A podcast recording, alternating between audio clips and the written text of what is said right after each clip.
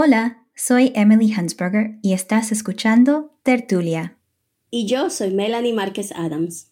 Este es el noveno episodio de La Peña, una serie especial de Tertulia que Melanie y yo hemos creado juntas para presentar a los oyentes de Tertulia a la literatura escrita en español por escritores que residen en Estados Unidos y que consideran su obra como parte de la literatura en español desde Estados Unidos a diferencia de algo que se ha escrito casualmente durante una estancia transitoria por estas tierras. Si no has escuchado el primer episodio de la serie, te invitamos a comenzar allí, para escuchar por qué decidimos armar esta serie. ¿Tienes tu cafecito? Porque estás escuchando La Peña, una serie especial de tertulia para celebrar la literatura escrita en español desde Estados Unidos.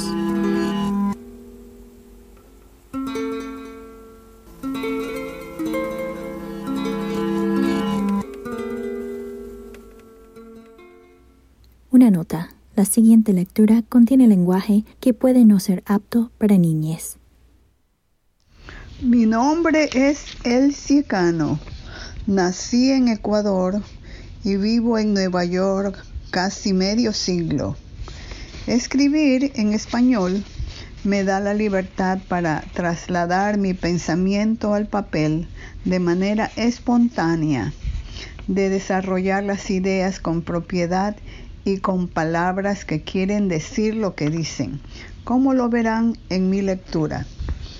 Voy a leerles un fragmento de la novela Mi maravilloso mundo de porquería.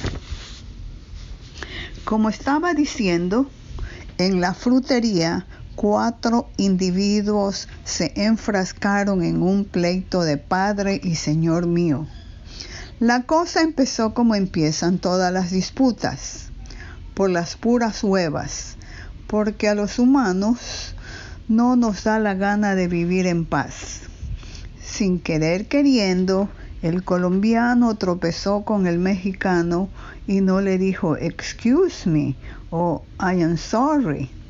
El ecuatoriano y el dominicano tomaron partido y se armó el relajo paisa, marihuano, mula traficante. Órale, güey, mojado, hijo de la chingada. Tiguerazo, pariguayo, lambón. ñaño, chucha de tu madre, come cuy. Vaya, qué palabritas. Cualquiera juraría que eran dichas por una manada de racistas, blanquitos basura, neocacas pero no, como disparo de metralla salían de la boca de un hispano encojonado en contra de otro hispano cabreado. Eso no fue nada.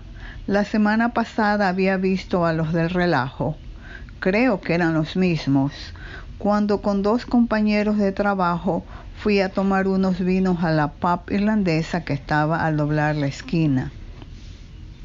Después de beber un par de coronas bien frías, los pendencieros hispanos aseguraban ver las cosas claras, descubriendo que eran hermanos del alma y que los verdaderos enemigos eran los gringos mamones que perseguían a los hispanos, que querían deportarlos como si se tratara de criminales, cuando los verdaderos bandidos delincuentes dictaban leyes y actuaban como ejecutivos de bancos.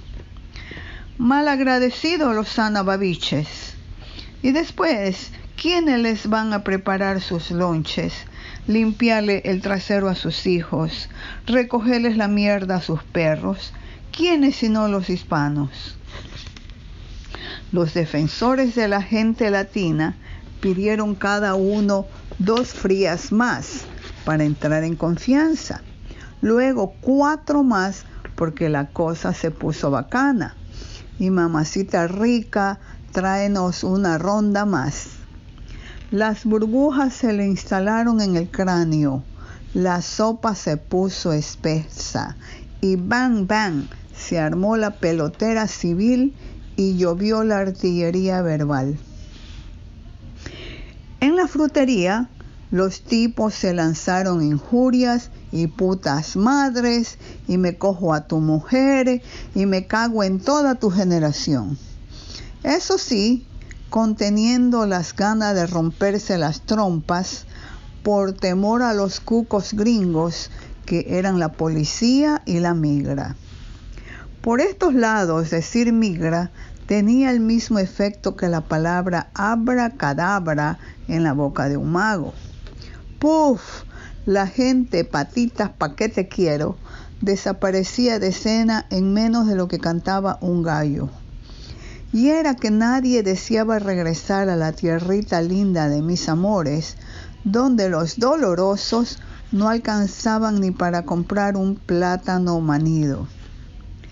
Trece años atrás, cuando llegué a Nueva York, no era capaz de entender totalmente lo que decía otro hispano.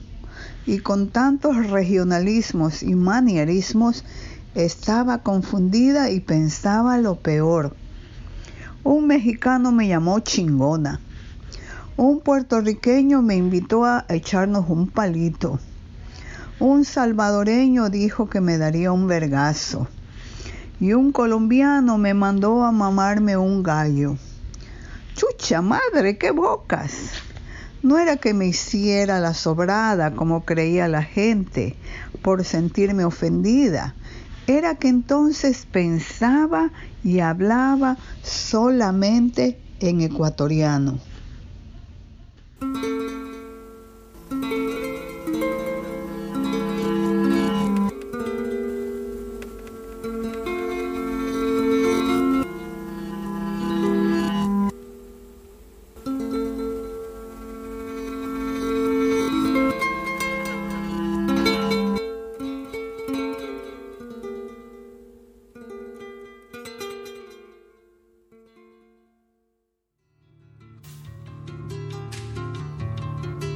Gracias por escuchar La Peña, una serie especial de tertulia para celebrar la literatura escrita en español desde Estados Unidos, co-curada por Melanie Márquez Adams y por mí, Emily Hansberger. Visita tertuliapodcast.com para más información sobre Melanie y los autores de la serie, dónde encontrar su obra y enlaces a sus redes sociales. Ahí también puedes ver una lista de casi 100 escritores que escriben en español desde Estados Unidos revistas y editoriales ubicadas aquí que publican obras en español y festivales literarios enfocados en la literatura en español que tienen lugar en distintas ciudades a lo largo del país.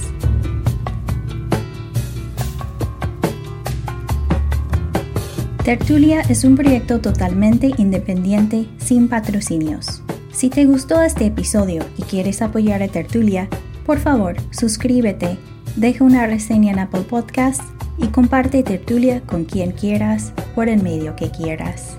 Y de paso también te recomiendo escuchar el podcast Orden de Traslado, cuyo feed está dedicado a poemas en voz alta, todos en español.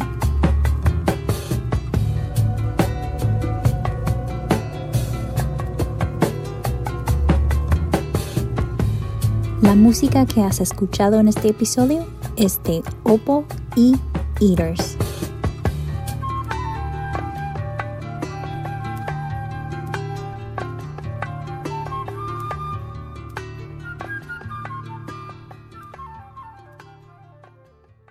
Tertulia es una producción de Tertulia LLC.